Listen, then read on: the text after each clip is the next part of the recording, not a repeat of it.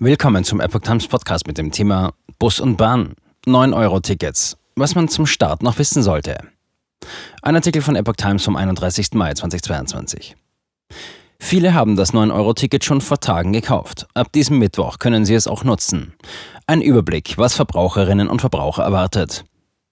Nach wochenlanger Vorbereitung geht es an diesem Mittwoch los. Erstmals können Verbraucherinnen und Verbraucher ihre zum Teil schon vor Tagen gekauften 9-Euro-Tickets für Fahrten im öffentlichen Personennahverkehr einsetzen.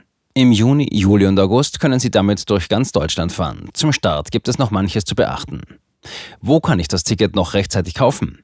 Die Tickets sind und bleiben über die Apps, Fahrkartenschalter, Kundenzentren und andere Verkaufsstellen der jeweiligen Verkehrsunternehmen und Verbünde erhältlich. Seit diesem Montag gibt es vom Verband Deutscher Verkehrsunternehmen VDV auch eine eigene 9-Euro-Ticket-App, die auf den gängigen Plattformen runtergeladen werden und über die die Monatstickets ebenfalls gekauft werden können. Damit haben insbesondere jene Neukundinnen und Neukunden ab sofort die Möglichkeit, das 9-Euro-Ticket per App zu erwerben, in deren Heimatregion das Ticket bislang nicht per App oder über andere digitale Wege angeboten wird, teilte der Verband mit. Für welchen Zeitraum gilt das Ticket? Die Tickets gelten jeweils für Juni, Juli und August und zwar für den Kalendermonat. Nicht möglich sind Tickets für gleitende vier Wochen Zeiträume, also zum Beispiel von Mitte Juli bis Mitte August. Welche Verkehrsmittel kann man mit dem Ticket nutzen? Prinzipiell gilt das 9-Euro-Ticket bundesweit in allen Bussen, Straßenbahnen, U-Bahnen, S-Bahnen und Zügen des Nah- und Regionalverkehrs, egal ob von der Deutschen Bahn oder anderen Anbietern. Nicht genutzt werden kann der Fernverkehr der Deutschen Bahn mit ICE, Intercity und Eurocity. Auch auf einigen Intercity-Abschnitten, auf denen Fahrgäste mit anderen Nahverkehrsfahrten sonst zusteigen dürfen, gilt das Ticket nicht, wie die Bahn vergangene Woche verdeutlichte. Diese Fernverkehrszüge werden in der Reiseauskunft neben der IC mit einer Regionalzugkennzeichnung ausgewiesen. Dabei stehe der Hinweis 9-Euro-Ticket nicht gültig, sagte ein Sprecher. Das hatte zuletzt bei einigen Kunden für Verwirrung gesorgt. Nach Angaben der Bahn laufen zu dem Thema regional noch Gespräche. Kann man das 9-Euro-Ticket mit ICE-Tickets kombinieren? Ja, wie die Deutsche Bahn mitteilte, kann man damit im Regionalverkehr zu dem Bahnhof fahren, an dem man in einem Fernzug umsteigt. Für die Fahrt im Fernverkehr ist dann aber immer ein separates Ticket notwendig. Wird trotz der günstigen Tickets weiter kontrolliert? Ja, die Verkehrsunternehmen kontrollieren eigenen Angaben zufolge wie gewohnt weiter.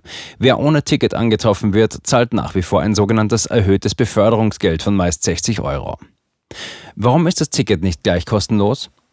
Diesen Vorschlag hat es aus den Ländern tatsächlich gegeben. Einfach auf Tickets und die Kontrolle zu verzichten, hätte den Aufwand deutlich gesenkt, so die Argumentation. Ein Grund dafür, dass nun doch etwas Geld verlangt wird, die Nutzung lässt sich auf diese Weise besser analysieren. Wer nutzt auf welchen Strecken Busse und Bahnen, wenn es deutlich günstiger ist? Das ist für die Verkehrsbetriebe eine spannende Frage. Wie voll wird es in den Zügen?